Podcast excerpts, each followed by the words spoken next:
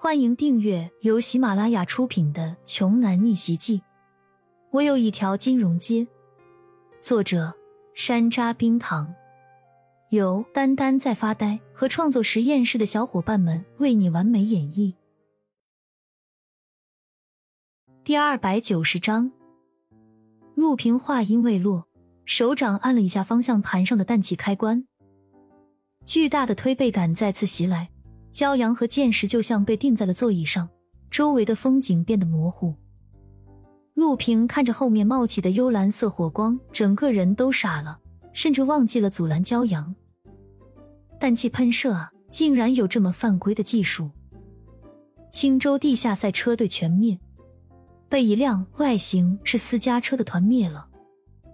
很快，陆平就恢复了过来。居然挡不住两辆，那就挡住一辆。原青州地下车神的车技也不是盖的，拼命挡在了黄宇博的前面。这辆车有毛病吧？挡着我们干嘛？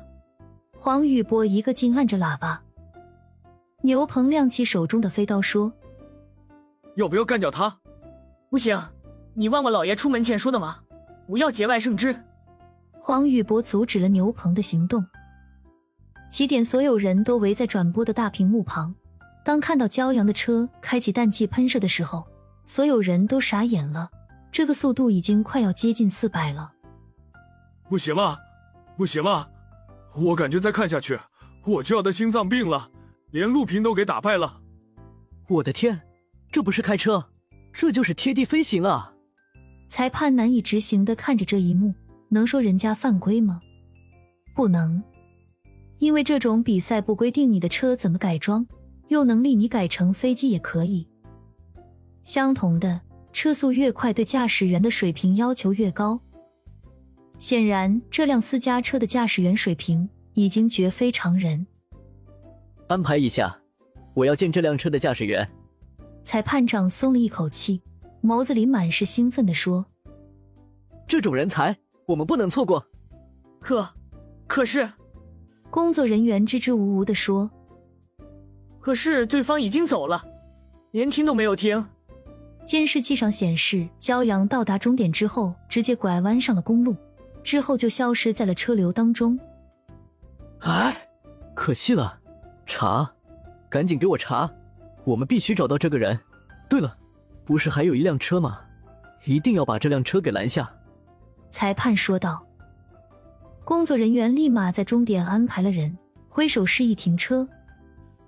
黄宇博一看，竟然还有人拦车，顿时气不打一处来：“不让开，老子就撞死你！”拦车的工作人员看到对方丝毫没有停车的意思，脸色惨白，立马向道路两边扑去。等黄宇博冲上公路，早就没了骄阳的身影。可恶，你他妈跑了！要不是这些人半路碍事，我们早就得手了。黄宇博愤怒的拍了一下方向盘。牛鹏看着手机的上的地图说：“没事儿，他们应该是去了青城市，这条公路只通青城市，我们去那里应该会遇到他们。”一切尘埃落定，青州的地下车手们个个像是打了败仗的兵，灰头土脸的。这两人到底是谁？这么出现就是为了打我们的脸吗？两千万气愤的说道。第八名沮丧的说。别说了，我决定以后退出赛车界了，还是专心陪老婆孩子吧。我也是，我也退出了，太打击人了。今天他们的身为赛车手的自信心被摔得稀碎，粘都粘不起来了。也只有陆平和两千万还有斗志，一个决定好好磨练技术，下次报仇；另一个则下定决心再次改装车子。后知后觉的骄阳在副驾驶上说。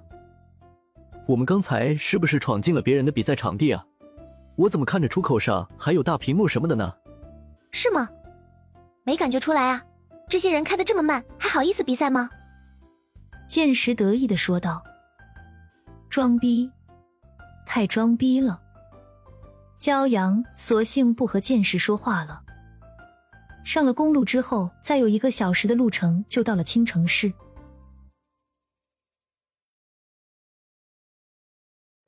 本集播讲完毕。